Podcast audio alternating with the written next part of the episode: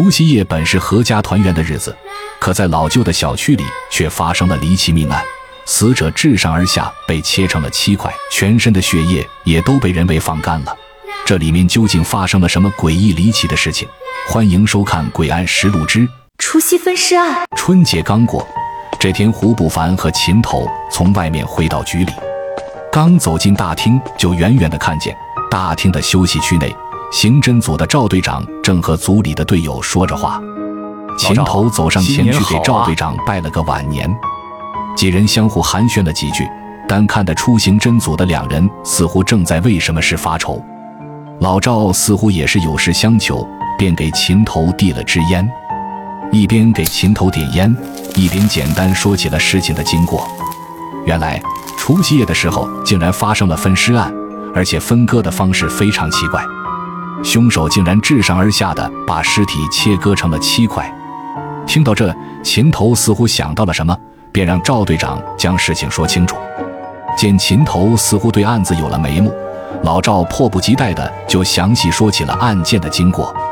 除夕夜那天，虽说市政府已经明令禁止燃放烟花爆竹，但在老旧小区里还是能偶尔听到几声鞭炮声。而案子就发生在城西的这个老旧小区里，四楼住着的是两兄弟，都是二十多岁的小伙子，偷偷地跑到楼下放了两挂鞭炮，就准备上楼。上楼的时候，哥哥想抽烟。便跟弟弟要起放鞭炮时拿走的打火机，也许是天气太冷，哥哥手冻得有点僵了，打火机一下子没拿住，滑了下去。打火机在台阶上反弹了一下，掉到了一楼。弟弟下意识地往一楼看去，只见打火机掉落在一楼的楼梯夹缝处，而那里竟然还伸出了一只人手。一楼的楼梯处一般会有个三角形的空间。而那只手正是从那里露出来的，那手异常的苍白，没有一丝血色。兄弟俩觉得应该是流浪汉睡在那里，在好奇心的驱使下，便想下去看看。可当两人越来越接近那里，逐渐看到那人的身体时，却吓得目瞪口呆。那人显然不是活人，身体被切成了几块，全身没有一点血色，泛着一股死灰。当两人看清眼前的尸体，瞬间从头凉到脚，兄弟俩随即报了警。而那尸体全身赤裸，自上而下被规则的切成了七块。但很奇怪，尸体周围并没有一丝血迹，很明显这里并不是第一案发现场。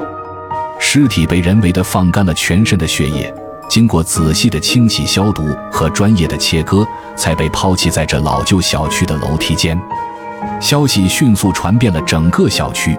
震惊了所有人，到处弥漫着一股人人自危的恐怖氛围。后来在附近又发现了一具同样被切割的女性尸体。老赵讲述完了案情，而秦头却对尸体那诡异的切割方式产生了浓厚的兴趣。秦头扔掉手里的烟头，便决定和老赵一同去看看那两具诡异的尸体。几人驱车赶往了位于总局的法医科。此时。